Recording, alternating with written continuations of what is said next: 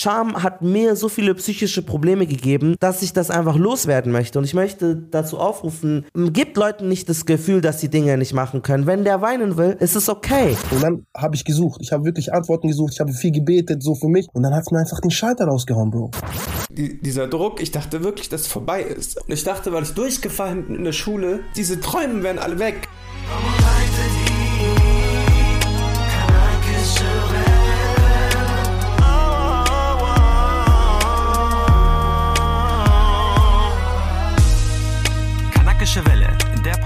Von Marcel Nadim Aburakia und Malcolm Ohanwe. Hallo und herzlich willkommen. Äh, danke für die äh, ganze Liebe zu unserer letzten Folge zu Multikulti aufwachsen. Wir sind immer noch in unserer ganz neuen Taktung. Uns gibt's in diesem Dezember jede Woche. Also ein Monat randvoll mit Inhalten. Und heute geht es um ein ziemlich ernstes Thema, wo es auch persönlich wird.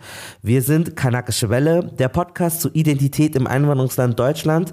Und wir sind ein Angebot von Funk, das gehört zu ARD und ZDF. Ich habe mich gar nicht vorgestellt. Ich bin Malcolm Ohanwe, Journalist und mache ganz viele unterschiedliche Formate. Guckt euch gerne zum Beispiel meine Sendung Brody Talk an, die ist beim RBB. Oder äh, unseren anderen Podcast äh, vom Südwestrundfunk, der heißt Sack Reis. Mein Name ist Marcel Aburakia. Ich bin Journalist bei der Deutschen Welle und heute wird es bei uns unter anderem um Suizid gehen. Es wird um Depressionen gehen, um psychische Probleme und ganz aktuell wieder, wir haben jetzt Dezember 2021, um den Einfluss der Pandemie auf unser Wohlbefinden. Seid euch dessen gewahr, wir halten es natürlich so echt wie möglich, wollen aber niemanden ein Gefühlschaos mitgeben. Seid also hiermit gewarnt, worum es heute in dieser Folge gehen soll. In dieser Folge wollen wir darüber sprechen, wie wichtig es ist, auch über seine negativen Gefühle zu reden, was man macht, wenn man sich mal schwach oder irgendwie überfordert fühlt und dass man auch nicht immer erkennen kann, ob es jemandem schlecht geht oder nicht. Man denkt immer, wenn jemand psychische Probleme hat, dann ist er in so einer Gummijacke und äh, heult und weint die ganze Zeit, aber Leute, die können richtig grinsen, lächeln, die größten Comedians, die ihr kennt, können unter Depressionen leiden oder so etwas schon mal erlebt haben und wir wollen einfach darüber reden, wie geht man mit diesen schlechten Gefühlen um, äh, was kann man für psychische Gesundheit tun. Und wir haben eine ganz, ganz besondere Person, mit der wir darüber sprechen möchten, weil Sinan eine richtig geile Geschichte hat. Sag mal Hallo. Hallo, erstmal danke, dass ich hier sein darf und es war vielleicht nicht cooles Thema so, aber ich denke, das ist wichtig.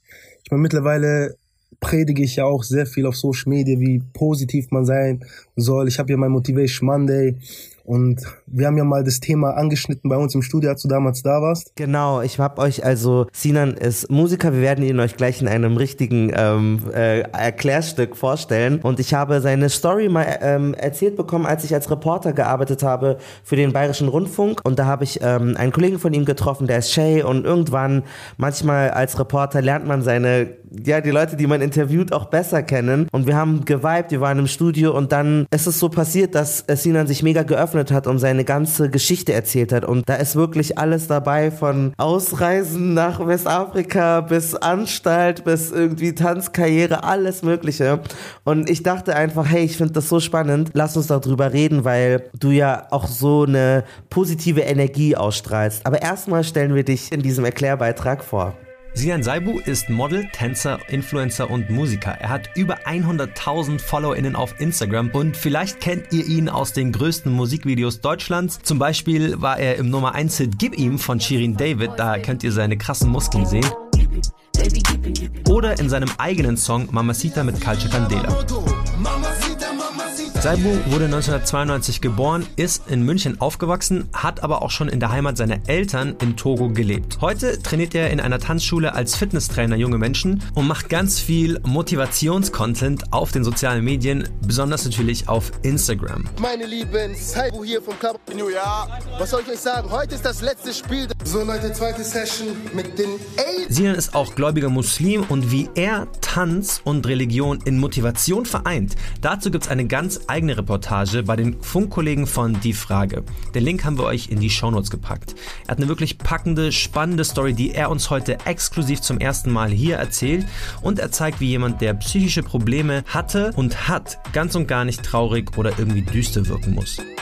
Wir haben nicht nur Sinan hier, wir wollen das Ganze uns auch einordnen lassen. Und deswegen haben wir hier auch nochmal zwei ganz besondere Frauen, die immer wieder hier ihre Expertise teilen werden. Zum einen haben wir Dr. Hind, sie ist Fachärztin der Neurologie, Psychiatrie und Psychotherapie. Und wir haben Helene Fares, sie macht Bildungsaktivismus, Journalismus und beschäftigt sich auch mit Psychologie. Das war auch Teil ihres Studiums und sie wird immer wieder ein paar Dinge einordnen zu unseren persönlichen, gefühllastigen Anekdoten. Dann würde ich einfach direkt mal einsteigen und ganz am Anfang die Gretchenfrage stellen. Leute, wie geht's euch eigentlich? Nehmt euch noch Zeit drüber nachzudenken. Ich habe nämlich diese selbe, Frage unsere ZuhörerInnen gefragt. Marcel und ich haben so gefragt, wie geht's euch eigentlich? Bei dem Cosmo Podcast Danke gut wäre die Antwort wohl Danke gut. Könnt ihr euch angucken. Ansonsten, ich glaube, ihr habt andere Dinge geantwortet. Hören wir jetzt. Hi Salam, Servus, ich bin's der Ömer. Mir geht zurzeitig äh, gesundheitlich gut. Allah Shukr. Was am Herzen liegt, ist wirklich, was mich so richtig, richtig anpisst und nervt. Diese Spalterei zwischen den äh, Geimpften und Nicht-Geimpften. Es hilft niemanden, es tut nur die Leute aufhetzen gegeneinander. Momentan geht es mir auf jeden Fall wieder schlechter. Ich habe mich irgendwo schon daran gewöhnt, immer wieder Phasen zu haben, wo es mir ganz, ganz schlecht geht, wo ich nicht weiß, was mir fehlt, wieso es mir schlecht geht, aber auch irgendwie mit allem überfordert bin, nichts auf die Reihe bekomme, mich komplett alleine fühle und hoffnungslos bin. Und da befinde ich mich gerade momentan wieder. Die politischen Geschehnisse in Deutschland prägen meine Gedanken und dominieren auch meinen Alltag. Ich kann und ich will auch teilweise Sachen nicht mehr unternehmen, weil ich in dieser konstanten Angst lebe, mein Leben potenziell an einen Rechtsextremisten verlieren zu können. Ich weiß, es klingt erstmal irrational und fernab jeglicher Realität, doch die Wahrheit ist, das ist meine Lebensrealität. Ich würde mir einfach wünschen, dass mehr dafür getan wird, dass sich BIPOX in diesem Land sicherer fühlen. Um ehrlich zu sein, bin ich einfach nur müde. Ich habe das Gefühl, dass ich nicht müde sein darf. Wenn ich meinen Freundinnen oder jegliche Treffen absage, erwische ich mich selbst dabei, wie ich versuche, schnell eine Ausrede zu finden. Ich würde mir so gerne und so sehr wünschen, einfach mal gehört zu werden und auch mal Verständnis dafür zu haben, nicht immer funktionieren zu können. Ich weiß, es ist nicht meine Aufgabe, es ist nicht die Aufgabe von BPOCs, ständig und überall, sei es in Redaktionen oder im Alltag Menschen aufzuklären. Auch diese psychische Belastung für BPOCs, die nochmal zusätzlich zu mentaler Gesundheit auch noch dazukommt, das raubt extrem viel Energie und so langsam habe ich, um ehrlich zu sein, keine Ressourcen mehr dafür. Es macht mich einfach fertig, jeden Tag immer zu lesen, Corona-Gegner da und Corona-Leugner hier und was machen eigentlich diese Anti-Vax-Leute und sowas. Also wir reden halt nur noch übereinander und miteinander und alle ringen sich auf, alle brauchen irgendwelche Feindbilder und sowas irgendwie so. Es baut sich ein super Druck auf. Es gibt irgendwie gar kein Outlet dafür. Es gibt kein Ventil, das irgendwie rauszulassen, so. Oder keins ist das richtige Ventil. Man kann halt sauer auf die Politiker sein, man kann sauer auf die Mitmenschen sein, die sich nicht daran halten. Hm, aber alles ist nicht richtig. So, wir vergessen, dass das für die meisten von uns das erste Mal ist, dass wir in so einer Situation sind. Und es wird immer schwerer und schwerer, das irgendwie zu bewältigen. Zumindest für mich. Und wenn man mit den Leuten redet, alle sagen halt, ja, mir geht's irgendwie genauso, aber wir müssen da irgendwie durch. Und ich weiß, wir müssen irgendwie durch. Aber es gibt irgendwie, ich weiß nicht, keinen richtigen Haken, an dem man sich festhalten kann, wo man weiß, das ist sicher, das nimmt mich mit irgendwie so. Wie geht es mit euch eigentlich, Sinan, wenn dich jemand einfach so fragt, wie geht's dir? Sagst du dann immer ganz genau, wie es dir geht, oder sagst du auch einfach so, ja, ja, passt oder okay? Wie steht's mit dir, wenn es um diese Frage geht? Es kommt, glaube ich, darauf an, wer mich fragt. Also es ist wirklich so, wenn, wenn es echte Homies sind, dann sage ich, Bruder, mir geht's gar Mann. Ich fühle mich wieder beschissen. Es sind wieder diese Tage, wo man zu viel im Kopf ab, abchillt. Was können wir machen oder was, was soll ich tun? Und danach entweder sagt, Bruder, chill, reiß dich zusammen, geh lauf, mach dies, mach das. Aber so in der Öffentlichkeit muss es doch einem immer gut gehen für die, für die Welt da draußen. also wenn der Kassierer am Supermarkt fragt, wie geht's Ihnen heute, dann sagst du einfach gut passt. Also das, das ist auch, es kommt auch drauf an, wie er das sagt. Ich meine, wenn ein Kassierer wirklich mich fragen sollte, wie es mir geht, dann schaue ich ihn erstmal an und dann überlege ich mir, sage ich ihm jetzt, halt, geht's mir gut oder sage ich, okay, geht's mir beschissen. Also ich bin ein sehr situationsbedingter Mensch und da kann ich auch ehrlich sagen so. Und wenn wir jetzt unter uns reden, wir hier in dem Podcast Jungs unter sich, wenn wir wirklich ein ehrliches Interesse haben zu erfahren, wie es dir geht, was würdest du uns dann sagen? Ja, dann sage ich, mir geht's wieder besser. Es ist Winter, es ist kalt, es ist sehr kalt. Man sieht wenige Menschen, man ist wieder sehr auf den Kopf, weil man sich nicht anders ablenken kann und dann tauchen auf einmal so komische, komische Gedanken. Dann kommen halt Ängste hoch, Existenzängste, wenn keine Jobs reinkommen. Als Expertin haben wir uns Dr. Hind ins Boot geholt. Seit knapp 20 Jahren beschäftigt sie sich mit dem Themenfeld Psychologie. Sie ist Fachärztin der Neurologie, Psychiatrie und Psychotherapie und hat ihre Facharztausbildung in einer Psychiatrie gemacht. Wie wäre nicht die kanakische Welle, wenn unsere ExpertInnen nicht auch etwas Spice hätten? Im Fall von Dr. Hind kommt der straight out of North Africa, genauer aus Libyen. Bei der psychischen Gesundheit geht es letztlich um den seelischen Verfassungszustand des Menschen. Es spielen verschiedene genetische als auch psychosoziale Faktoren wie zum Beispiel Belastung im beruflichen Umfeld oder auch Konfliktfelder in äh, Familiensystemen eine Rolle. Etwa 40 Prozent der Bevölkerung sind im Laufe ihres Lebens zumindest einmalig von einer seelischen Störung betroffen. Demnach verdeutlicht das, dass die seelische Gesundheit eine maßgebliche Rolle für das Agieren und Funktionieren im Alltag darstellt. Die Alltagsbereiche sind in der Regel Beruf, Familie, Partnerschaft und Freizeit und sollte es hier zu Beeinträchtigungen kommen, die länger anhaltend sind und eine negative Veränderung nach sich ziehen, sollte über das Aufsuchen einer Hilfe in der Regel in Form einer ärztlichen oder auch psychologischen Beratung stattfinden. Marcel, wie geht's dir? Ja, wir tun jetzt mal so, als ob nicht zigtausende HörerInnen hier dabei wären. Wir sind ganz privat nur unter uns. Ja, also es geht mir scheiße, was soll ich sagen? Ähm, ich bin ja aktuell als Korrespondent hier in Brüssel und es ist sehr schwierig, Anschluss zu finden. Also ich bin sehr viel alleine, ich verbringe sehr viel Zeit alleine. Nach den ersten zwei, drei aufregenden Wochen, wenn es überhaupt so viele Tage waren, hat sehr schnell der Alltag eingesetzt und der Alltag ist relativ deprimierend. Also ich gehe in die Arbeit und ich gehe nach Hause und dann, wenn ich zu Hause bin, habe ich niemanden. Ich bin alleine. Ich habe kein Sozialleben hier. Es ist sehr schwer, einen Anschluss zu finden, weil jeder sein Leben lebt und jeder hat äh, mit sich selbst zu kämpfen, jeder hat mit sich selbst zu tun und es fühlt sich nicht so an, als ob es einen Platz für mich gäbe. Und das ist halt in einem sehr starken Kontrast zu dem, wie ich davor gewohnt habe. Also ich habe im September in Berlin gewohnt. Ich habe mit Malcolm zusammen gewohnt und wir haben uns jeden Tag gesehen. Jeden Tag hatte ich äh, meinen besten Freund, einer meiner besten Freunde bei mir, mit dem ich mich austauschen konnte. Und das fehlt mir natürlich jetzt hier komplett. Ich habe mich nie so wirklich als soziale Person oder so verstanden, aber ich merke, wie es halt nicht Teil meines Lebens ist und wie es mir zusetzt. Ja, man schafft es nicht oft genug ins Gym Gym, man isst schlecht, man baut tatsächlich dann eher so eine schlechte, negative äh, Routine irgendwie auf, aus der es sehr schwer ist rauszukommen. Und ich auch jetzt mittlerweile merke, ich möchte nicht mehr in Brüssel sein. Also es macht mir keinen Spaß mehr hier und deswegen freue ich mich auch, wenn ich diesen Ort verlasse, was eigentlich eine einzigartige Erfahrung sein sollte. Das klingt richtig traurig und einsam, Bro. Das ist voll krass, weil obwohl wir jeden Tag reden, so hast du mir das ja noch, also so, diese Zeit hatten wir noch gar nicht gehabt, so darüber zu sprechen, weil wir die ganze Zeit immer nur berufliches austauschen und man selber auch vergisst einfach mal so, einfach mal, lass mal einfach, wie geht's dir, wirklich. Ja, Malcolm, wie geht's, wie geht's dir? Was, was, was treibt dich um?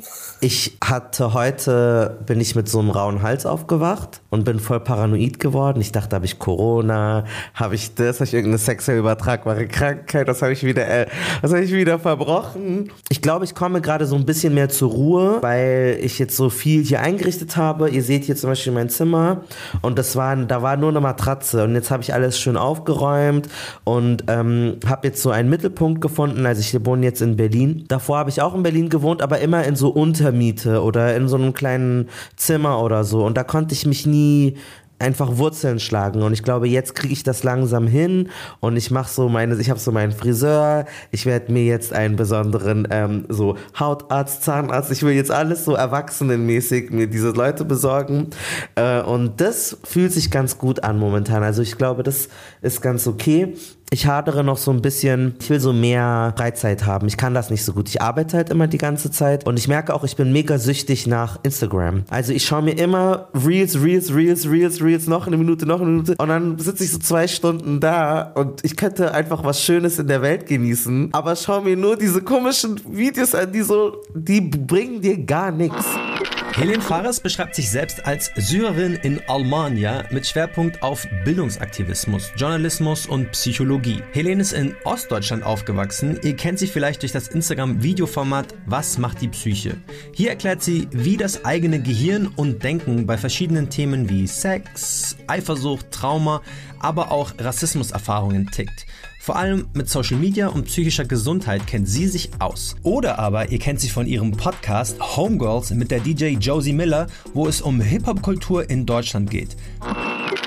Social Media macht einige schlimme Sachen mit der Psyche, um ehrlich zu sein. Es ist ein Mittel, was uns süchtig macht, denn wir sind auf der Suche nach immer wieder dem nächsten Kick, nach immer wieder dem nächsten Endorphinausstoß. Denn wenn wir anfangen, auf Social Media zu sein, haben wir das ganz oft. Und je mehr wir auf Social Media sind, desto seltener wird es, dass uns etwas wirklich catcht oder bewegt und wir das Empfinden haben, dass jetzt mal Endorphine ausgestoßen werden. Deswegen glaube ich ähm, und weiß ich, dass Social Media in allererster Linie eine Gefahr birgt, uns süchtig zu machen und diese Sucht auch sehr, sehr schwer zu bekämpfen ist tatsächlich, da ja die ganze, fast die ganze Gesellschaft danach süchtig ist.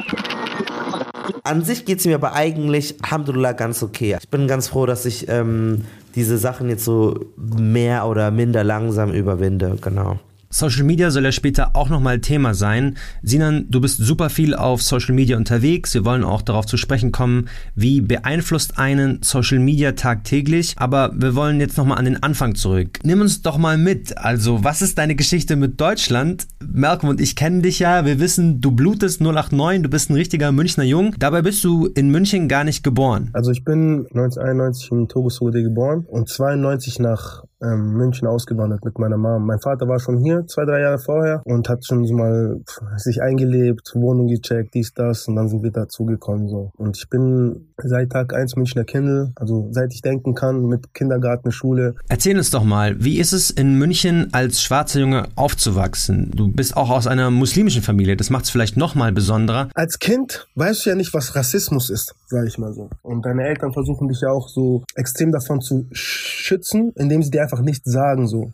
Und ich bin halt einer, der sich wirklich immer alleine durchgeschlagen hat so. Ich bin anfangs waren wir in Giesing, also ich bin auch sehr oft umgezogen. Dort bin ich zur Grundschule gegangen. Ich war immer mit Älteren unterwegs. Ich hatte Dino Celentano, Adi. Er war schon 14, ich war sechs oder so, sechs oder fünf und bin halt dort im Hof rumgelaufen. Und er hat sich sozusagen so den kleinen schwarzen Jungen so geschnappt. Kannst du den kurz erklären für die Hörer, die den gar nicht kennen? Er ist eigentlich Bauarchitekt und er hat Bilder für Shirin David gemacht, Bilder für... Aber mit 14 hat er das ja noch nicht gemacht. Da war er einfach irgendein Nachbarsjunge oder so. Irgendein Nachbarsjunge, genau. Und sozusagen mein Big Bro. Und ich bin halt immer mit den Eltern abgehangen. Ich war so der kleine, schwarze, coole Junge, den sie dann eingekleidet haben und ich durfte mit den coolen, also mit den Älteren abhängen so. Also da, da hatte ich halt viel Glück. Aber so in der Grundschule selbst, in dem Klassenzimmer gab's halt immer Trouble so. Wenn, wenn irgendwelche Leute dich als Scheiße beschimpfen oder du stinkst oder keine Ahnung oder meine Mama hat gesagt, ich darf mit dir nicht spielen. Damals weißt du nicht, dass es Rassismus ist. Und du denkst dir halt so, wenn du nicht mit mir spielen darfst, dann spiele ich auch nicht. Ich darf auch nicht mit dir spielen, so mäßig, weißt du? Wenn sie dir dann Sand in den Haaren schmeißen oder versuchen, deine,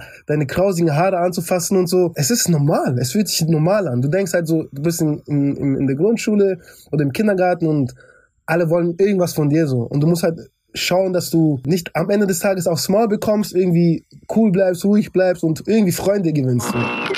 Von Rassismus betroffene Menschen schreiben mir sehr oft, dass es ihnen sehr, sehr schlecht geht, dass sie unter dieser zusätzlichen Belastung enorm leiden und dass sie auch aufgrund der schwierigen Zugänge zu gewissen Räumen, zu Ärztinnen, zu Psychiaterinnen, Psychologinnen, einfach auch aufgrund der Angst vor zusätzlichem Rassismus schwieriger Zugang zu Heilung finden. Natürlich kommt ganz oft auch der Faktor dazu, dass Menschen, die unter Rassismus leiden und von Rassismus betroffen sind, aus Kulturkreisen kommen ganz oft, in denen das Thema Psychotherapie auch einfach nicht als gutes Mittel zur Heilung anerkannt wird. Mein Vorteil war, ich war halt damals sehr schnell. Ich habe mich halt immer doppelt so viel angestrengt, damit man mich mag, weißt du? Und bist halt dann der Beste und dann will jeder auf einmal mit dir befreundet sein, so mäßig. Und das habe ich halt früh verstanden. Das war halt so ein Antrieb, immer der Beste zu sein. Obwohl ich nicht immer wusste, so, dass es Rassismus eigentlich ist. So. Aber ich wollte immer der Beste sein. Aber das waren nicht nur weiße, deutsche, blonde Kids, sondern auch andere Kinder, die Migrationshintergrund haben, die rassistisch waren. Das sind die schlimmsten Rassisten, Alter. Nicht die Deutschen sind Rassisten. Also okay, es, wahrscheinlich gab es auch wenige Deutsche in meiner, in deiner in meiner Grundschule. Genau. Äh, also diese Geschichten kenne ich auch zum Beispiel mit, meinem, mit meinen Haaren haben die mich gefragt, ob meine Haare nass werden oder so. oder so, sag mal Regen rückwärts, damit, weißt du, dann kommt das N-Wort raus und so. Also kenne ich alles schon. Ich denke mal, dass Rassismus eine negative Auswirkung auf die Psyche hat, das ist uns sicherlich allen klar. In der Kurzform ist es einfach eine sich wiederholende Retraumatisierung von negativen Erfahrungen in Bezug auf die eigene Ethnie, die eigene Kultur, die eigene Religion äh, und die eigene Hautfarbe, was dazu führen kann, dass Menschen an Depressionen, Panik und diversen anderen psychischen Erkrankungen, wie auch zum Beispiel posttraumatischen Belastungsstörungen, leiden können, was einfach eine wahnsinnige Gefahr darstellt und auch unglaublich traurig ist, weil es halt wirklich nur von außen kommt und so vermeidbar wäre durch genügend Allgemeinbildung.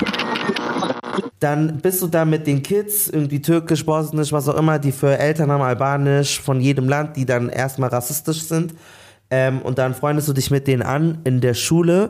Aber du bist trotzdem so dieses kleine, junge, coole Kid, was mit Älteren irgendwie gechillt hat. Das möchte ich jetzt noch mal checken. So, also du warst dann sieben, acht und die waren schon 14, 15 und meinen so, guck mal, dieser Sina, der ist, oder wie war das so eine Zeit? Genau so, genau so war das. Also es war so in den 90ern halt, so 95, sobald ich irgendwie von der Schule gekommen bin, Schultasche, Kindergartenbeutel, zack, und dann so schnell wie möglich raus. Wir hatten so ein Freizeitheim in Giesing, das heißt Fezi. Und da durftest du mit sechs oder sieben noch nicht rein. Und, und die haben mich auch immer reingenommen, so, bis mich die Betreuer äh, erwischt haben. Und dann haben die immer gesagt, nein, Sinan, du da und dann, man kannte mich dann so. Ich war so wie so ein Maskottchen dann. Nein, du darfst nicht hier spielen, weil du noch zu jung bist. Hier sind nur die Älteren, bla bla bla. Wann begann für dich zum ersten Mal eine, also so Rassismus erleben alle Schwarzen so in Deutschland, so, das ist sowieso sowieso geschenkt. Aber danach, wann begann für dich das erstmal bewusst so eine psychisch schwere Zeit? Ich war nie wegen, wegen Rassismus, war ich nie psychisch am Arsch. Es war eher so Leistungsdruck. So beim Fußball musstest du abliefern, in der Schule musstest du abliefern. Eltern haben irgendwelche äh, Erwartungen von dir. Und dann hast du irgendwie so, boah, Digga, man, das, das Leben kann doch nicht so sein, Alter. So. Und du hast halt Fragen. So. Und wir als gläubige Menschen, also ich als gläubiger Moslem so, habe mir immer die Frage gestellt, Allah, warum bin ich auf dieser Erde? Bro, und dann durch zu viel Leistungsdruck hatte ich Burnout, Alter. Und dann, also es war ja so, ich hatte ja auch einen Hirntumor, der mir dann rausgepflanzt worden ist, so. Und es hat alles damit, das hat ja alles damit zusammenzuhängen, so. Ich bin 15, Anfang 16 wurde das bei mir diagnostiziert, als ich so voll viele Depressionen hatte, kein Bock mehr, dies, Langeweile, bla, bla. Und dann kam halt dieser Suizidmoment. So, ich konnte die Dinge nicht mehr richtig greifen, habe ich viel über Glaube geredet und Gott wird euch bestrafen und bla bla, ging auf meine Eltern los. Also es war alles sehr, sehr verwirrend. Suizid ist formal und juristisch gesehen die willentliche Beendigung des eigenen Lebens. Allerdings ist ein in Anführungsstrichen erfolgreicher Suizid hochdramatisch für alle Beteiligten im Umfeld. Deswegen gilt es hier besonders sensibel mit diesem Thema umzugehen. In der Regel geht äh, einem erfolgten Suizid eine seelische Zustandsverschlechterung voraus, wobei es auch ähm, sogenannte raptusartige Bilanzsuizide gibt, die Menschen aufgrund von Abwägungen der Lebensumstände entscheiden. Die Ursachen für suizidale Symptome sind nicht einheitlich. Häufig finden wir diese bei Erkrankungen wie Depressionen, aber auch schwere wahnhafte Störungen, ähm, wo es äh, zu einer sogenannten Realitätsverkennung kommen kann. Da kann es mal zu suizidalen Impulsen kommen, also die Hintergründe und die Erkrankungen, in denen wir das vorfinden, sind nicht einheitlich. Sollte jemand aktuell suizidale Gedanken oder ein ungutes Gefühl haben, dann gibt es auch eine ganz offizielle Notrufnummer, an die sich jeder jederzeit wenden kann. Und die Notrufnummer ist hier in den Shownotes auch hinterlegt. Wann hast du erstmal gemerkt, Burnout erzähl mal diese Geschichte und erzähl dann ab zwölf, wie dein Leben weiterging. Irgendwann, mein Vater ist ja Hodja so und der hat dann beschlossen, eine zweite Frau zu heiraten. Und dann ging der ganze Stress los. Wie alt warst du da? 14, 15 in diesem Alter so. Und dein Dad ist muslimischer Prediger für die Leute, die nicht wissen, was ein Hodja ist, genau. Genau, und auf einmal entscheidet er sich, er will eine zweite Frau heiraten. Meine Mom kam halt damit nicht klar. Vor allem mit welcher Person quasi. Also meine Stiefmann. Und dann gab's Beef und ich bin dann in den Krieg gezogen für meine Mom. Stress. Das war alles so zu viel. So da kamen so die ersten Anzeichen von so Aggressionen. Ich habe mir nichts mehr sagen lassen von ihnen. Ich habe am Glauben gezweifelt. Meine Mutter ging schlecht. Und dann habe ich gesucht. Ich habe wirklich Antworten gesucht. Ich habe viel gebetet, so für mich.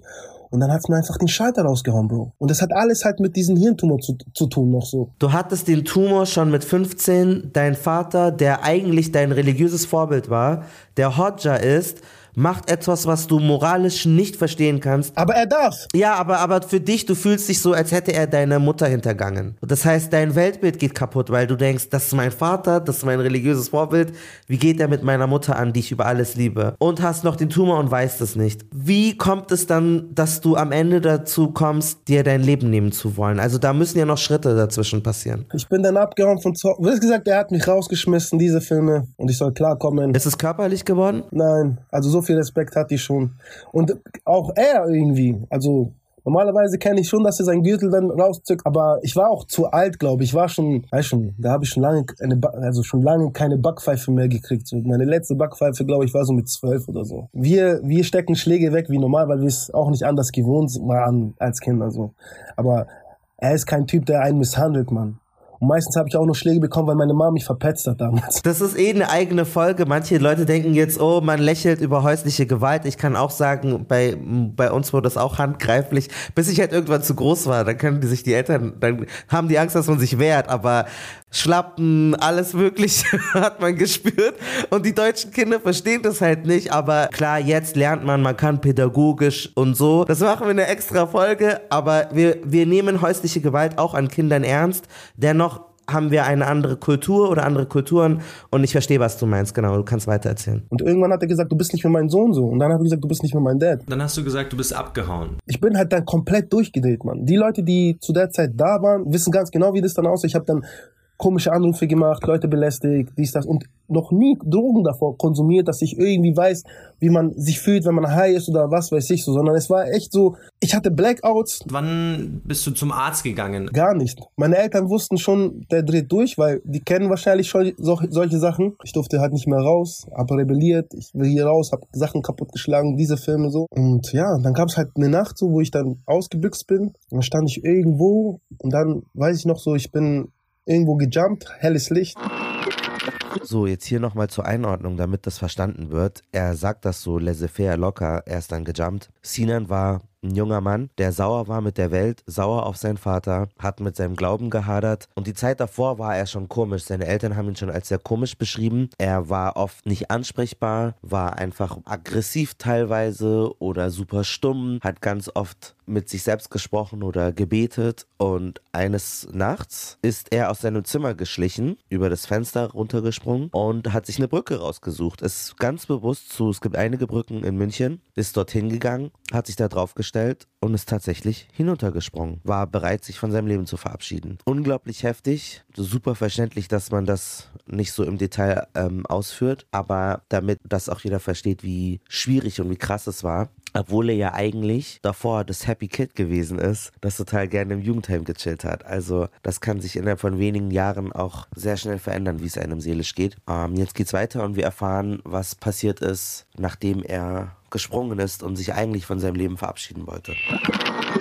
Dann wache ich auf, bin im Krankenhaus und hatte Blackout und dann sagen die so, ja, sie werden jetzt halt eingewiesen, weil sie sind nicht mehr zurechnungsfähig. Und dann hat der ganze Scheiß angefangen. Dann war ich in H, Station 13, die geschlossene. Und von dort aus haben sie dann sozusagen mäßig Experimente gemacht, Blut abgenommen, dies, das. Und dann haben die halt schon gecheckt. Und dann wurde ich Kernspintomographie und dann haben sie es entdeckt. Und dann haben sie eins plus eins zusammengezählt. Emotionaler Stress, Druck, bla bla. Dieser Moment, den du gerade beschrieben hast, das war der Suizidmoment dann? Yes, das war der Suizidmoment. Ich kann mich nicht mehr wirklich erinnern. Also es war wirklich so, ich habe halt Stimmen gehört im Kopf, die mir halt so eine Sicherheit gegeben haben. Diese Welt ist kaputt, bla bla bla. Solche Filme waren es. Diagnostiziert wurde bei mir paranoide Schizophrenie. War das ein gutes Gefühl zu wissen, wissen, was es endlich ist? Die haben mir wahrscheinlich irgendwas gespritzt, Mann. Ich kam halt, ich war wieder da so. Ich war dann da und denke, was ist hier los? Wo bin ich? Das war dieser Film dann. Was ging dir selber durch den Kopf? Also hast du so versucht zu, re zu rekapitulieren, was ist gerade passiert oder? Ich habe halt versucht, den letzten, ich konnte mich auch nicht an das letzte erinnern. Es ist immer so faszinierend, so ich sitze hier, da kann entspannt darüber reden, ich lache darüber, aber das waren düstere Zeiten, wirklich düstere Zeiten. Wenn du jetzt zurückblickst auf diese Zeit, wie waren die nächsten Wochen, wie ist das weitergegangen? Ja, dann irgendwann, ich habe halt auch immer erzählt, diese, da ist eine Stimme in meinem Kopf und das hat die, glaube ich, nicht getaugt, Mann. Hast du gedacht, es war Gott? Ja, Mann. Ich dachte echt, das wäre Gott gewesen. Wenn du jetzt Jahre später überlegst, was das gewesen sein könnte, würdest du immer noch sagen, es war Gott oder war, war das was anderes? Ich, ich kann nicht sagen, ich, das habe ich mich auch schon öfters gefragt. Und du hast, du hast vorhin schon gesagt, dass du so ein, ich glaube ähnlich wie bei mir auch, so ein ähm, respektables, aber so ein bisschen auch komisches Verhältnis zu deinem Barber hattest. So. Ähm, wie war das so von sozusagen, als, weil er ist so das männliche Vorbild? Ich glaube, der hat sich die größten Vorwürfe gemacht.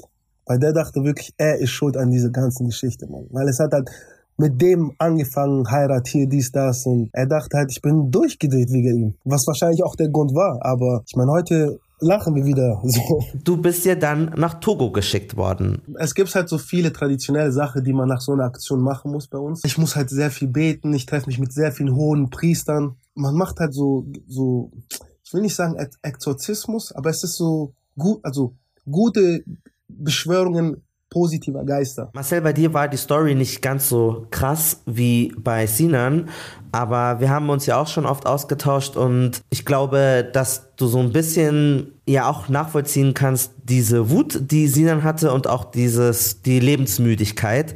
Äh, wie war das für dich? Also, was war so dein Erlebnis in Bezug mit einem Moment, wo man hadert mit, mit sich selbst und seinem Leben? Ich bin in, in München äh, Leim erst aufgewachsen und dann nach Großhadern gezogen. Leim ist so ähm, normal, Mittelschicht äh, und Hadern ist schon so Oberschicht, aber hat so paar so Ghetto-Straßen, ähm, Gordini-Straße. Die Schule, auf die ich gegangen bin, war aber so Klar, es gibt so ein paar Ghetto-Kids, aber die meisten dort sind aus diesen reichen Einfamilienhäusern außenrum. Ich bin halt nicht angekommen in dieser Schule, hatte dann auch so Leistungsdruck. Ähm, meine Eltern haben nicht verstanden, wie jemand in der Grundschule richtig gute Noten haben kann und dann auf einmal abkackt und ich hatte richtig Prüfungsangst. So, ich bin in die Prüfung gegangen und ich wusste, jetzt noch eine 5, und mein Vater macht mir die Hölle heiß. Zu Hause mit meiner Mutter, wenn ich so diese Testprüfung geschrieben habe, immer perfekt, gut, gut genug auf jeden Fall. Und sobald es dann aber gezählt hat, konnte ich diese Leistung nicht abrufen, weil ich Angst hatte tatsächlich. Infolgedessen bin ich durchgefallen. Ich hatte zwei Fünfen und mit zwei Fünfen kannst du Nachprüfung machen. Und ich habe einen ganzen Sommer nur zu Hause gelernt. Ihr wisst ja, Sommerferien, jeder ist draußen. Alle Kids machen, fahren in Urlaub. Ich mache Nachprüfung. Ich sitze da mit, ich habe extra mit einem Kumpel von meiner Mutter, der ist äh, Professor an der LMU. Wir haben Latein miteinander durchgenommen, Mathe. Ich gehe in diese Prüfung, verkack. Aber ich dachte so, auf, auf Note 4 habe ich schon hinbekommen. Also so, dass ich es gerade geschafft hatte. Ich hatte Hoffnung, ich wollte auch in der Klasse bleiben. Am letzten Tag der Sommerferien haben wir immer noch keinen Anruf bekommen. Wir müssen jetzt in der Schule anrufen und die Schule beginnt immer an einem Dienstag, nicht an einem Montag. Montag, meine Mutter ruft in der Schule an. Ja, was, was ist denn eigentlich los? Und ich weiß noch, meine Mutter ist am Telefon und ich bin an der Tür zum Wohnzimmer und ich höre so zu. Und sie sagt so, ja, ich, ich wollte jetzt mal in Erfahrung bringen, der Marcel hat das jetzt eigentlich geschafft oder nicht. In mir ist so richtig die Hoffnung aufgeflammt und dann sehe ich, erinnere mich wirklich, als ob ich jetzt noch da wäre, wie ähm, das Gesicht von meiner Mutter so zusammenfällt und sie sagt, oh, das ist aber schade. Tür zu, ins Zimmer, in Tränen ausgebrochen. Und dann habe ich auch so wie sie dann so, also so erstmal so ein Schwarz. Ich erinnere mich nicht an die nächsten paar Minuten. Ich erinnere mich nur das, also meine Mutter hat mir das erzählt, so nach, also Jahre später.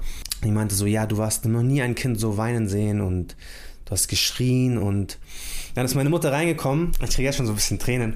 Dann ist meine Mutter äh, reingekommen und dann habe ich mit ihr geredet und dann meinte sie so, äh, dass ich gesagt habe, ich will kein Hartz-IV-Empfänger werden. Dieser Druck, ich dachte wirklich, dass es vorbei ist. Also ich dachte, mm. diese Träume werden alle weg und total traurig. Also total bitte. Das, das Schlimmste für mich war, dass man Hartz-IV-Empfänger sein kann. Das war so ein Moment, wo ich mir dachte, dann will ich auch nicht leben, weil ohne, also ohne Ziele zu leben, mm. bringt ja nichts.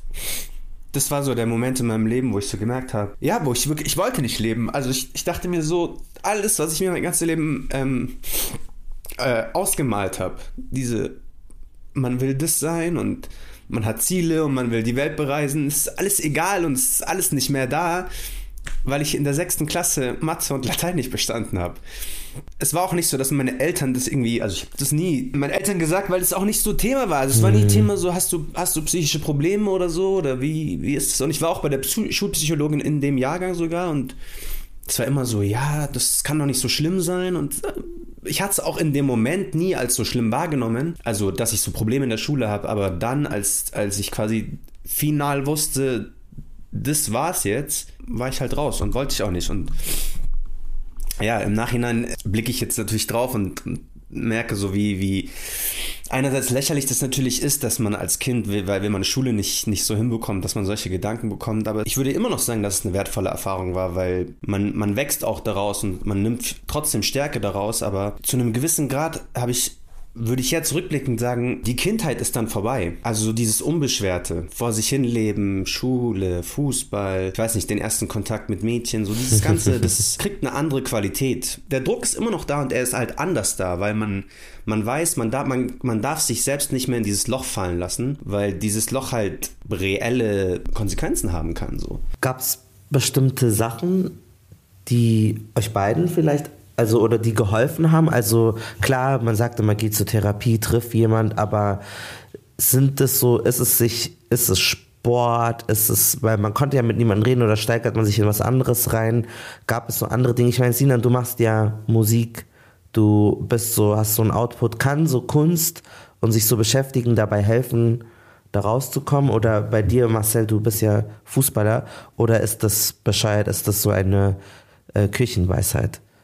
Es ist ein Ziel, was man sich selbst aussucht. Für mich war es nach der ganzen Geschichte, habe ich, glaube ich, ein Jahr, zwei Jahre echt gebraucht, um irgendwas zu checken. Es war so zäh wieder zu tanzen. Ich wurde dick, ich wurde übergewichtig, so unabhängig von den Tabletten, die ich bekommen habe, war es einfach so. Ich war ein Jahr lang durchgehend müde. So, so hat es sich angefühlt. Ich war ein Jahr lang in Trance, obwohl ich schon wieder alles gemacht habe. Es war für mich dieses, dass es echt passiert. Alle wissen Bescheid, nur ich habe Teile vergessen, aber es ist passiert. Jetzt muss ich wieder in mein soziales Umfeld wieder connecten. Wer, wer ist, will noch mit mir cool sein? Wer versteht mich? Bei mir war es voll die Riesensache, Mann. Weil ich ein Löwe bin, Alter. Ich bin, ich bin, pff, ich habe Leute beleidigt in meinem Zustand und so und Leute hatten Angst vor mir. Meine besten Homies, ich habe sie anscheinend irgendwie an einem Tag zusammengerufen habe sie alle fertig gemacht. Ihr seid Ungläubige. Jetzt, wenn wir drüber reden, manchmal, wenn Leute da sind, so, die mich aus dieser Zeit kennen, boah, krass, Mann. Weiß noch damals, als du so durchgedreht bist. Und jetzt bist, sehe ich dich einfach mit Culture Candela. Du bist krass, Bro. So, und dann denke ich mir so auch so, krass, Mann. Ja, Mann.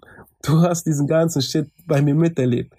Nicht die Leute, die mich vom Fitness oder vom Tanzen oder von Musik kennen, sondern die Leute, die mit mir in der Schule waren und gesehen haben, was ich da gemacht habe. Die Leute, die mich in Haar besucht haben. Es ist immer so, wer kennt dich ab welchem Zeitpunkt und was du dann daraus machst. Und wie gesagt, nach der Sache habe ich ein Jahr gebraucht, um erstmal sozial irgendwie ansprechbar zu sein. Ich habe dann angefangen, Ausbildung zu machen. Ich habe wieder angefangen, Fußball zu spielen, wieder angefangen zu tanzen. Das hat alles gedauert, Mann. Weil du musst dir vorstellen, so drei Monate hart, zwei Monate Togo und dann kommst du wieder an und du weißt nicht, was die Familie von dir denkt und du weißt ja, wie es ist bei Afrikanern, Mann. Deswegen ist es für, mich jetzt eine Genugtuung, dass ich diesen ganzen kleinen Afrikanern, die von unserer, so, so, also von unserer Sippe, die in München ist, die dann hören, Saibu ist ein Star geworden und sich dann diese Filme schieben, so, boah, der ist mit Culture Candela und der ist da und da, das ist eine Genugtuung. Und das ist so für mich so krass, Mann. Ich war am Tiefpunkt meines Lebens und bin da wieder rausgekommen. Und kann ich hier sitzen und einfach auspacken, so, weißt du? Und die, die das dann hören, vielleicht gibt es denen so ein Bild, weil für mich war das Kanye West. Nicht sein Erfolg, sondern eher die Krankheit, die er hat. Oder eine Britney Spears, Mann. Die hat man auch abgeschrieben. Genau das zeigt mir so, ey, am Ende des Tages ist jeder nur ein Mensch und jeder dreht mal durch. Ja, ja, man muss drüber reden. Ich meine, deswegen, Marcel, du hast ja alles, du hast deine Träume ja erfüllt, du hast voll jung so viel schon geschafft. Wir haben so viel gemeinsam erlebt. Ich muss auch wirklich sagen, ich musste selber weinen. Ich liebe dich wirklich sehr. Ich bin sehr froh, dass wir uns haben und dass wir befreundet sind. Und am liebsten wäre ich irgendwie nach Brüssel geflogen und hätte dich jetzt gedrückt. Das ist ja schade, dass das jetzt nicht geht. Du hast ja diesen ganzen Erfolg. Du hast ja dieses Hartz-IV-Empfänger ist ja nie wahr geworden, sondern du bist ja mega gut in den Sachen, die du machst. Was sind so deine Gedanken zu diesem ganzen, so nach Erfolg streben und damit da rauszukommen? Das ist ja nicht alles. Also stimmt, das ist nicht alles. Ich, hab- ich merke auch, gerade am Anfang hat mir das natürlich sehr viel gegeben, Du gewinnst einen Journalistenpreis und du denkst dir so, ja, I'm the shit. Und dann gewinnst du einen zweiten und einen dritten und einen fünften und einen sechsten. Krasser Typ, Mann. Geiler Typ, Alter. Ich habe sie ja alle mit Malcolm gewonnen, deswegen ist so ähm, Scherz. Außer, außer deinen neuesten. Außer meinen neuesten, das stimmt.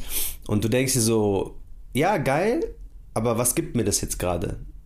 Und du merkst eigentlich, es gibt, es gibt dir eigentlich gar nicht so viel. Und deswegen, ich bin jetzt gerade in so einer Phase, wo ich das so, ähm, wo ich wo ich es realisiert habe und aber auch also es ist ja es ist ja nicht einfach nur ein Schalter, den man umlegt, sondern du musst dich selbst neu programmieren und du musst andere Sachen im Leben finden, die dir ähm, mehr Erfüllung geben, mehr, die dir mehr mehr Sicherheit geben oder auch die so eine, die dir einfach, die dich grundsätzlich sicher, äh, glücklich machen, weil du kannst nicht jeden Monat einen Preis gewinnen, du kannst nicht jeden Monat einen Smash-Hit haben, du wirst nicht jeden Monat beruflichen Erfolg haben. Es gibt auch mal Phasen wie jetzt zum Beispiel, die halt auch, auch scheiße sind.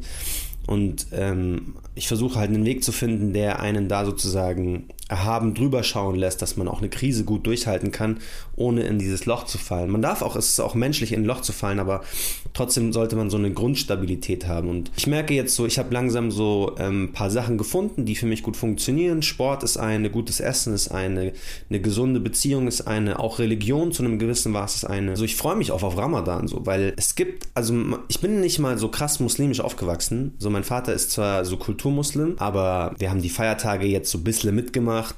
So, wenn dann Eid war, haben wir so ein bisschen was gemacht, aber wir haben nicht gefastet. Aber ich habe jetzt die letzten zwei Jahre gefastet und ich merke, dass es mir was gibt. Also es ist so, es gibt einem wirklich, es ist nicht von immer zwangsweise spiritueller Natur und ich sehe Gott oder so, sondern ich merke, dass es mir eine Grundsicherheit gibt. Das ist etwas, wo, wo ich, wo ich, ähm, wo ich ein bisschen rein investiere. Und das sind immer so, sind so natürlich so Säulen, auf denen man seine eigene Sicherheit aufbaut. Natürlich ist finanzielle Sicherheit auch ein Punkt davon, gerade wenn man aus den Verhältnissen kommt, aus denen wir kommen. Von all dem ein bisschen gute Freunde, deswegen liebe ich Malcolm genauso wie er mich liebt. Das sind all die Dinge, die einen sozusagen äh, stabil werden lassen oder die einem das geben. Und das waren halt alles ähm, Variablen, die ich früher nicht hatte. Und das ist schon unterbewusst methodisch gewesen. Also ich wusste schon ha, genau, das sind ein paar Punkte, an denen ich sozusagen arbeiten muss. Ich brauche nicht 100 Freunde. Wenn ich einen Freund wie Malcolm habe, ist es schon gut genug. Ein Freund wie Malcolm ist ein Freund wie 1000 Freunde so. Wenn man eine gute, wenn man eine gute Beziehung hat mit einer stabilen Person, mehr braucht man eigentlich nicht. Das gibt einem ein Zuhause. Das sind so Dinge, an denen ich gefeilt habe. Ähm, so die Quick-Tipps wären auf jeden Fall Sport, Essen, ähm, äh, mit Menschen sprechen, sich öffnen, das nicht so wie ich in sich reinfressen, weil ich mich jetzt, also ich bin immer auch noch in dem Prozess, mich erst zu öffnen. Ich konnte das erst wirklich mit Malcolm dann, weil jemand da war und zugehört hat. Aber das sind Dinge, man muss schon einfach versuchen, sich zu öffnen, auch natürlich psychologische Hilfe in Anspruch nehmen. Das sind so die, die, die Lösungsansätze, die ich, die ich irgendwie mit Leuten auf den Weg geben würde. Und ja, man muss auch versuchen, ehrlich gegenüber sich selber zu sein. Also Himmelsschlösser bauen ist cool, muss man zu einem gewissen Maß machen, aber daran sollte man sich nicht entlanghängeln. Träume im Blick haben, aber realistisch bleiben. Das war etwas, was ich früher nicht hinbekommen habe. Ich habe in meinen Träumen gelebt und sobald die Träume weg waren, war der Fall äh, in die Realität dann doch relativ, relativ weit. No pun intended mit von der Brücke springen. Das ist, das kann ich mich dran erinnern, dass, was du sagst, dieses nicht in den Träumen leben. Ich hatte so vor zehn Jahren nach meiner Schule ging es mir richtig also ich wusste, ich glaube, dass ich jetzt depressiv war, aber das, ich wusste, ich wusste nicht, was das bedeutet. Ich war nur so, ich habe immer allen Leuten gesagt, ich bin in meiner Nostalgie, ich bin in meiner Vergangenheit. Ich konnte nie in der Gegenwart sein. Ich war immer entweder in der Vergangenheit oder in der Zukunft. Ich habe noch zu Hause gewohnt, in München auch, wir sind alle aus München. Ich war sauer auf meinen Vater, weil ich hat meine Mutter verarscht und ich war so, du da, du Hund, bla bla bla. Ich so, Mama, lass dich scheiden. Meine Mutter war auch noch krank, ähm, also hatte gesundheitliche Probleme und hatte ich noch einen kleinen Bruder, um den ich mich kümmern musste und mir ging es richtig schlecht und dann wusste ich, dass ich nicht genau wusste. Ich habe immer gedacht, ich werde ein Megastar. Ich dachte immer, ich werde irgendwas passiert schon dann, wenn ich berühmt bin, dann, wenn ich P Diddy bin oder so. Aber ich wusste nicht wie. Ich habe es mir einfach nur vorgestellt. Ich habe Gespräche mit mir selbst geführt. Ich habe so viele Selbstgespräche geführt. Mein Bruder war auch schon so, ja, das ist schon seine Art. Ich habe immer auf Englisch in meinem Zimmer mit mir selber stundenlang geredet, als wäre ich gerade in einer Talkshow zu Gast. So, oh, spannend, dass du mich auf meine neue Single ansprichst. Dann habe ich mal eine Person getroffen, weil mein Vater hat so einen Friseursalon. Und obwohl ich ihn nicht so gut leiten konnte, ist er trotzdem mein Papa. Und ich mag den Laden, weil da sind viele Afrikaner, die rumchillen. Und da kommen immer die lustigsten Leute vorbei. Und dann hat mir eine gesagt, so Malcolm, sie hatte mit mir gesprochen, so ja, du träumst die ganze Zeit nur. Und ich so, ja, aber get rich or die trying, 50 Cent war so mein Spruch, werd reich oder versuche oder sterb bei dem Versuch daran reich zu werden. Dann hat sie mir so ein Papier gemalt und hat dann so Striche gemacht. Eins ist jetzt aktuell, eins ist vorne, eins ist hinten. Und dann hat sie mir so ein paar Fragen gestellt. Sie so, guck mal, du bist entweder immer hinten in der Vergangenheit oder vorne, du bist nie in der Mitte. Sei mal bitte in der Mitte. Was machst du jetzt? Welche E-Mail schreibst du jetzt? Mit wem redest du jetzt? Und darauf konnte ich nicht antworten. Ich habe immer nur, ja, wenn ich dann mal ausgezogen bin, ja, was machst du gerade? Kümmerst du dich gerade darum? Damals und so und so. Und sie so, komm in die Mitte zurück. Immer in die Mitte. Und ich hatte Angst vor dieser Mitte. Ich wollte mich nicht mit der Gegenwart auseinandersetzen. Ich habe es gehasst. Ich konnte es mir nicht leisten, alleine zu wohnen. Ich hatte Probleme mit Mobbing in der Schule. Ich hatte keine Freunde. Ich, ich wollte nicht in der Gegenwart sein. In der Kindheit war es noch nett, weil irgendwie hat es noch Spaß gemacht. Und Zukunft, da denke ich, ich bin P. Diddy und ich bin in Amerika. Ich musste in die Mitte zurück. Und das war schwierig und das ist hart. Und bei mir war es ähnlich. Ich habe dann, ich wollte nur Erfolge, Erfolge, Erfolge. Ich brauche das irgendwie. Ich muss immer wieder Bestätigung erfahren, weil ich sonst das Gefühl habe, ich ziehe spiele nichts, ich bin nichts wert, keiner mag mich. Ich habe auch dieses Problem, ich habe das Gefühl, wie kann mich jemand überhaupt gerne haben? Ich bin doch nervig. Ich dachte immer, die Leute mögen nur mit mir chillen, weil ich funny und besonders bin. Aber nicht, weil sie mich als Mensch mögen, sondern er ist ja Malcolm, er ist dieser Lustige mit den Dreadlocks und so. Und ich wollte aber, dass man mich einfach normal mag. So, man sieht so, äh, so viele deutsche Freunde, die so ewig lang nur miteinander rumchillen und sich anpupsen und so normale Sachen machen und, und eng befreundet sind. Und ich hatte das Gefühl, ich musste immer was liefern, so tanzen das zeigen. Und du kannst nicht einfach nur sein und es ist in Ordnung, sondern du musst, du hast einen Zweck, den du erfüllst. So langsam, langsam arbeite ich das auch auf und habe aber gemerkt, so damals habe ich viel geweint. Ich habe ganz, ganz viel auch Gospelmusik gehört, so christliche Musik. Also für mich war es dann auch Religion, ganz viel gebetet. Ich muss aber ehrlich zugeben, mir hat Musik viel, Musik hat mein Leben gerettet. Also mir hat Musik viel geholfen. Ich wüsste nicht, wie, wenn ich keinen kleinen, diesen Bohnen-MP3-Player nicht gehabt hätte, ich wüsste nicht, wie ich manche Zeiten überstanden hätte, weil ich mich so reingesteigert habe. Also Träume helfen auch irgendwas, man muss halt da aufwachen, aber ja, es hat mir auf jeden Fall was gebracht. Je besser ich weiß, wie ich funktioniere, wie mein Innen Leben funktioniert, was meine Stärken sind, was meine Schwächen sind, desto besser kann ich natürlich gegensteuern. Angenommen, ich gehöre zu den Menschen, die gerne mal 150 Prozent geben, ein sehr anspruchsvolles Denken haben. Das geht eine Zeit lang gut und kann auch erfolgsversprechend sein. Aber in der Regel kippt das System irgendwann, weil kein Mensch kann über Jahre hinweg mehr geben, als er eigentlich geben kann. Es werden andere Bereiche in Mitleidenschaft gezogen und das wird dann irgendwann deutlich. Man schläft nicht mehr gut oder man grübelt viel, man kommt nicht zur Ruhe, ja, man kann nicht mehr die Freude empfinden wie im Vorfeld, ist weniger aktiv etc. Und wenn ich als Betroffener oder Betroffene genau weiß, wie ich funktioniere und wo meine Schwachstellen sind, dann kann ich natürlich rechtzeitig gegensteuern, indem ich dann sage, ich werde jetzt bewusst Pausen einbauen, ich werde jetzt bewusst keine Überstunden machen und ich werde auch mal jetzt die fünf gerade sein lassen. Wir haben ja auch versucht, Lösungen irgendwie zu erörtern, so dieses in die Mitte, in die Mitte zurückkommen.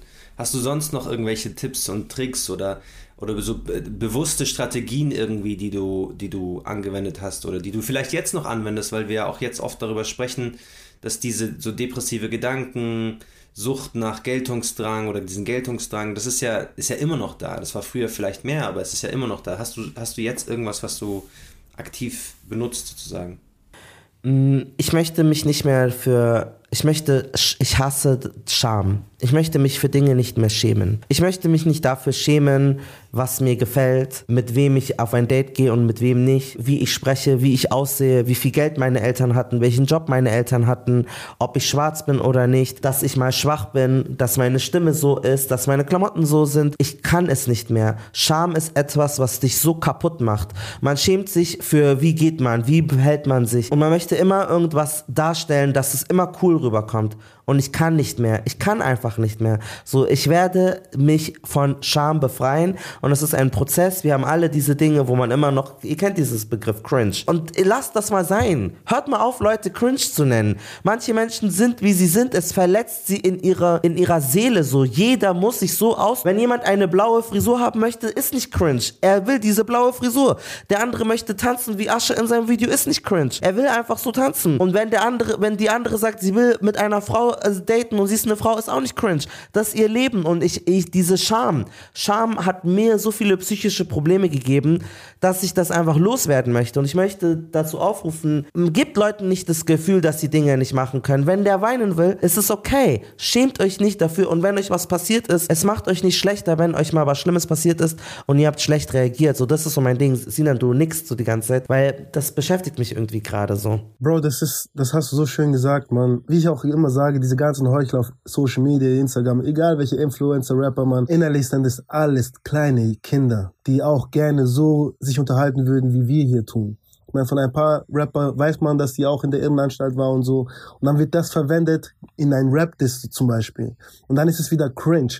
Und dieses Wort cringe, das ist ja wirklich Jugendwort von jetzt. Sowas haben wir nie gesagt. Wir hätten Leute, die dieses Wort gesagt haben, damals Shang gegeben. Meine, ich war keiner, der Leute gemobbt hat, aber ich war derjenige, der gesagt, was laberst du? So, hey, wenn du nichts zu melden hast, dann sei still. Wieso musst du Leute irgendwie klein machen oder klein reden? Ich war immer derjenige, der versucht hat, obwohl ich der Coole war, habe ich immer für die Kleinen, bin ich aufgeschaut. Und das tue ich auch jetzt. Und deswegen für mich ist so die Gesellschaft. Wir leben in einer sehr, sehr, sehr, sehr, sehr, sehr traurigen Gesellschaft. Diese Ellenbogengesellschaft. Und solange Deutschland nicht bereit ist, offen zu sein, zum Beispiel, du bist in Amerika, ich bin in New York, keiner kennt mich, ich laufe auf der Straße.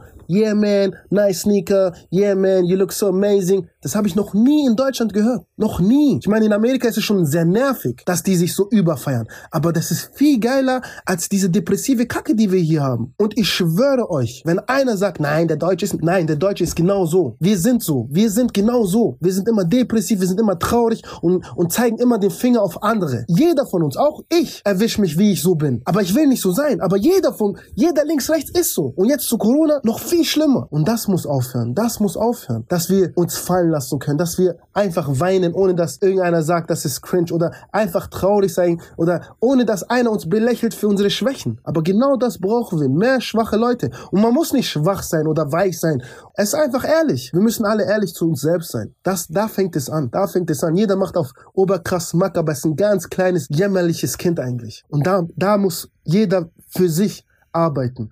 Und jeder, der sich erwischt, dass er schwach ist, sollte das aufarbeiten und stolz sein, dass er das zulässt und nicht gleich beiseite. Ich will nicht so sein, weil es ist ja schwach. Genau so fängt man an, an sich zu arbeiten. Jeder Mensch sollte sich erstmal mit sich selbst beschäftigen, bevor er sich um andere kümmern kann. Jeder will sich immer um den anderen kümmern. Kümmere dich um dich selbst. Wir müssen uns alle um uns selbst kümmern. In meinem Leben habe ich gelernt, ehrlich zu mir selbst zu sein. Und darum kann ich hier sein und sagen, ey, ich war mal in Haar, ey, ich habe dies, hey, ich habe das, weil es keine Schwäche ist. Und das ist das, was uns hier fehlt, Mann. Dass die Leute einfach ehrlich sind, ohne diese, diese breite Brust zu haben. Du kannst ein stabiler Typ sein und trotzdem korrekt. Du musst einfach nur du selbst sein. Und dann kommt es von alleine. Stabilität ist ja, wenn man freundlich ist, wenn man ein gutes Herz hat, wenn man aufrichtig und ehrlich mit Leuten umgeht, so. Und wenn man eine Ruhe hat, wenn man nicht, das ist Stabilität. Und Stabilität ist nicht irgendwas vorzulügen und sich auf die Brust zu schlagen. So. Das ist schwach, einfach lächerlich. Eigentlich ist das cringe. Wie blicken wir nach vorne? Ist so, also jetzt mit so einer Winterdepression, mit Kälte, mit Isoliertheit, mit Beschränkungen in der Pandemie. Also eigentlich habe ich keine Depression. Die Pandemie ist einfach nur zum Kotzen. Es nimmt wirklich Kraft, weil als kurz Sommer war und man konnte raus, so Natürlich war Corona, aber es war anders. Und jetzt ist wieder kalt und sie sperren dich weg und das ist einfach schrecklich, Mann. Und das können wir in diesem Land nicht gebrauchen. Wir sind schon eh so immer im Loch irgendwie und dann noch mit Corona, Mann, boah, das ist, das ist wie ein Knast sein, glaube ich. Als allerletztes möchte ich einfach auch so darauf eingehen, dass die Corona-Pandemie natürlich mit der Situation, dass wir eben unsere sozialen Kontakte einschränken müssen und äh, schon mit einer viel vorsichtigeren Haltung durchs Leben gehen müssen, natürlich eine Auswirkung hat darauf, wie einsam wir uns fühlen, wie sicher wir uns fühlen, sozial, aber auch natürlich ganz, ganz klassisch gesundheitlich. Ich glaube schon, und was heißt ich glaube, das ist ja schon auch wissenschaftlich bestätigt, dass diese Selbstisolation natürlich eine enorme zusätzliche Belastung auf die menschliche Psyche macht und ausübt. Und die Anfragen auf Therapieplätze in Deutschland bestätigen diese Theorie enorm. Die Menschen, die von sich sagen, dass sie glauben, sie seien depressiv, sind auf jeden Fall vermehrt aufgetreten seit dem Beginn der Pandemie. Ich glaube, man bräuchte echt Zahlen, wie viele psychische Tote es auch gibt in dieser Pandemie. Also wir hören ja ganz oft von so Leuten, die, und das ist sehr, sehr, sehr schlimm, die an Corona erkrankt sind. Es wäre, glaube ich, auch spannend herauszufinden, wie viele Menschen seit der Pandemie sich das Leben genommen haben oder verprügelt wurden, weil jemand anders mit seiner Psyche nicht klarkam und welche wie viele Opfer das gebracht hat, weil wir verhalten uns ja auch anders durch diese ganze Zeit. Deswegen, mm, man muss mit diesem Stigma aufhören und nicht schweigen. Also wie, wie dieses Thema Psychologie, ähm, Corona, sicherlich gibt es schon Menschen, die dazu forschen, aber keiner spricht, also und Malcolm sind ich, wir sind ja Medienmacher und wir sehen ja, wer die Nachrichten macht und wer die großen Reportagen. Ich sehe es ich seh's nicht. Und wir, machen, wir haben seit zwei Jahren eine Pandemie und ich habe noch nicht das Gefühl, dass darüber zum Beispiel gesprochen wird. Und grundsätzlich muss man, so wie wir jetzt darüber sprechen und ähm, so Sinan und ich, wir kennen uns so halb, aber nicht richtig. Trotzdem kann ich mich öffnen und darüber reden ähm, weil man sich verwundbar zeigt. Weil Sinan erzählt mir seine Geschichte und ich erzähle ihm meine Geschichte und ich habe kein Problem damit. Ich glaube, wir sind auch erwachsen geworden, weil mittlerweile kommen wir auch mit uns selbst klar, sage ich mal. Du brauchst keine Zuschauer oder du brauchst keine tausend Freunde, die bekräftigen oder dir zusagen. Du brauchst halt Menschen, die dich verstehen oder Empathie. Man braucht Empathie um sich. Dann entsteht Ehrlichkeit, weil wenn du die ganze Zeit nur so schaust links und rechts und Angst hast oder dich schämst, kommst du selbst nicht aus dir raus. Aber jetzt hat, denke ich, durch auch durch Corona, dass die Menschen einfach verstanden haben, so wie es ist, mit sich selbst klarzukommen. Weil diese, diese Kämpfe sind, glaube ich, die schlimmsten. Ich bin ein ganz, ganz großer Verfechter von Schreiben. Ich glaube, dass Psychotherapie besonders gut funktioniert, weil man die Dinge, die man sich die ganze Zeit im Kopf hält, endlich mal ausspricht. Ich glaube, dass wenn wir uns hinsetzen und einfach alles schreiben, wirklich man setzt sich einen Timer, also ich mache es ohne Timer gerne, weil ich einfach in so einen Schreibefluss komme und dann mein drumherum vergessen möchte und schreiben alles auf. Es soll nicht irgendeine Regel folgen, einfach mal die Gedanken runterschreiben. Eine weitere Sache, die ich äh, sehr gut finde, ist natürlich, also ne, ganz viele Menschen machen ja so Dankbarkeitspraktik, ähm, indem sie jeden Tag drei Sachen aufschreiben, für die sie an dem Tag dankbar waren. Aber für mich ist das Thema ähm, Selbstliebe so eine Frage, von wie sehr praktiziere ich das und wie sehr bringe ich das auch in mein Äußeres, ähm, aber natürlich auch in mein Inneres. Und ich glaube, was ganz schön ist, ist, wenn man sich jeden Satz, jeden Tag einen Satz aufschreibt, auf dem man mit sich selber teilt, wofür man sich selber liebt. Die Creme de la Creme dieser Aufgabe ist eine Sache aufzuschreiben, in der man keine Leistung erbracht hat. Also nicht, ich liebe mich dafür, dass ich heute meine Hausaufgaben gemacht habe oder ich liebe mich dafür, dass ich heute eine gute Verhandlung geführt habe, sondern hm, ich liebe mich dafür, dass ich heute milde mit mir selber war und mir Ruhe geschenkt habe. Ich glaube, dass das Sachen sind, die total dazu beitragen könnten, sich mit der eigenen Emotionalität auseinanderzusetzen und sich selber auch zu stärken. Es gibt Podcasts, die sich regelmäßig mit solchen Themen auseinandersetzen und nicht nur in einer Folge. Es gibt Danke Gut mit Miriam Davutwandi von Cosmo und WDR. Diesen Podcast könnt ihr hören. Da reden ähm, Persönlichkeiten immer wieder über ihre Psyche. Und es gibt den Podcast Die Lösung vom Bayerischen Rundfunk. Ähm, da reden die auch immer wieder über psychische Phänomene. Wenn ihr diese Folge gut fandet, gebt uns bitte fünf Sterne, schreibt uns eine Bewertung, folgt Sinan auf Instagram, Saibu. Wir schreiben das genau rein mit der Zahl 1, S-A-1-B-U-U.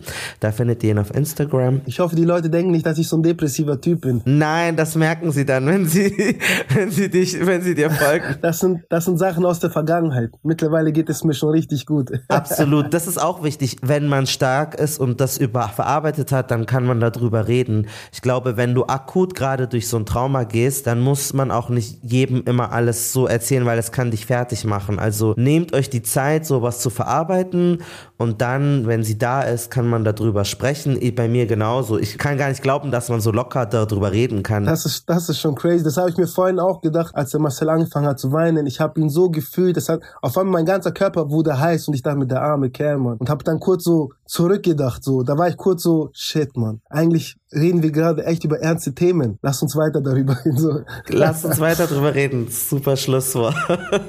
Der Schnitt kommt von Lars Lindauer. Redaktion und Moderation sind Marcel Abourakir und ich, Marco Mohanwe. Und der Titelsong ist von Murat Mohabed Ersin. Der ist übrigens in einer Story von unserer Kollegin Vanessa Wu, spricht er auch über seine psychischen Probleme und dass er in Therapie war. Es ist von Zeit Online, das verlinken wir euch. Und er ist auch von mir der Titelsong. Die Kanakische Welle ist ein Angebot von Funk, das gehört zu ARD und ZDF. Diesmal haben wir den Emoji nicht angekündigt, aber ich sag ihn euch jetzt einfach. Und der Emoji von dieser Folge, den ihr jetzt bitte auf den sozialen Medien, damit ihr beweist, dass ihr bis zum Schluss dran geblieben seid, überall irgendwie drunter kommentiert. Und ich habe immer noch keine Ahnung, welcher Emoji das wird, ist Gehirn. Träne oder Gehirn. Gehirn oder Träne. Gehirn oder Träne ist jetzt äh, das Emoji von dieser Folge. Dankeschön. Passt auf euch Dankeschön. auf.